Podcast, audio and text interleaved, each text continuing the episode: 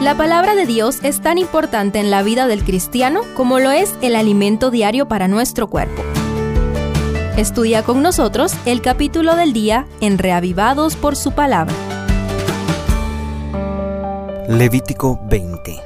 En el contexto de la teocracia, es decir, el gobierno de Dios como rey de Israel, y en el contexto de las monarquías antiguas, el Señor establece la pena de muerte sobre los pecados más degradantes.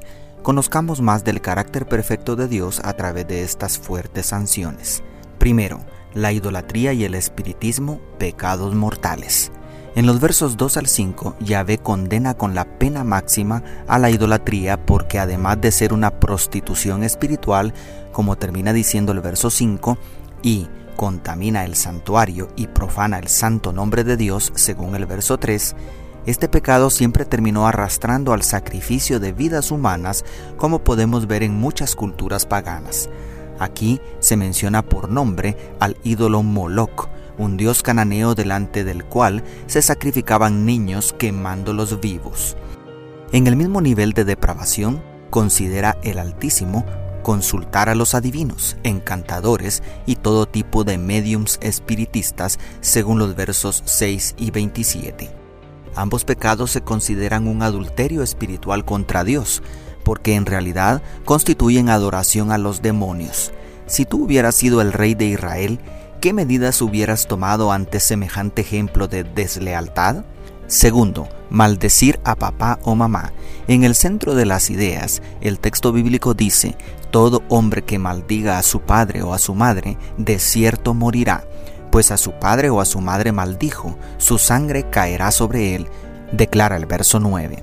Tan sagrado considera Dios el respeto a la autoridad como quien pone y quita reyes, porque toda autoridad dentro de los límites razonables representa al soberano del universo. La primera figura de autoridad que conocemos y la que más debería representar el gobierno de amor de Dios el Padre son nuestros padres terrenales. Deshonrarlos es deshonrar a Dios. Tercero, los pecados sexuales son mortíferos la parte más amplia, versículos 10 al 23, imponen duras sanciones, en la mayoría de los casos pena de muerte, contra los pecados sexuales, el adulterio según el verso 10, todo tipo de incesto según los versos 11, 12, 14, 17 y 19 al 21, la intimidad homosexual según el verso 13, el bestialismo según los versos 15 y 16, y el sexo durante el periodo menstrual según el 18 son considerados pecados muy graves por Dios y en la mayoría de estos la legislación teocrática exigía la pena máxima. Las religiones paganas no solamente permitían las perversiones sexuales, la mayoría incluso las promovía y hasta eran parte de sus cultos.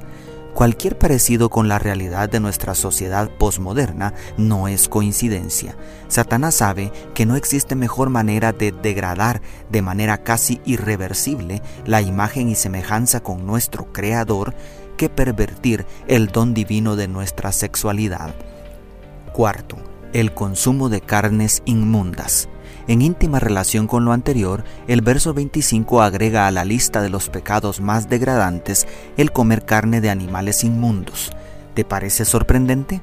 Pues no debería, porque nuestros cuerpos son el verdadero templo del Espíritu Santo, según 1 Corintios 6:19, y, por lo tanto, el libertinaje sexual y las comidas inmundas constituyen una profanación del santuario de Dios, además de la destrucción de nuestra salud. ¿cómo esperar que Dios no sea celoso de sus hijos? Y quinto, un llamado a la santidad. En síntesis, este capítulo impone la pena de muerte sobre los pecados que más degradan la imagen y semejanza con nuestro Creador. Pero no olvidemos que todo pecado dará como salario la muerte como consecuencia natural según Romanos 6:23. Sin embargo, la motivación principal que otorga nuestro Padre Celestial no es apartarnos de ellos por temor a las consecuencias.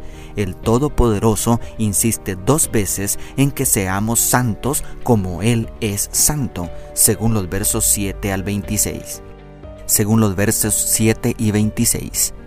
¿Te gustaría participar de esa majestuosa santidad? Dios te bendiga, tu pastor y amigo Selvin Sosa.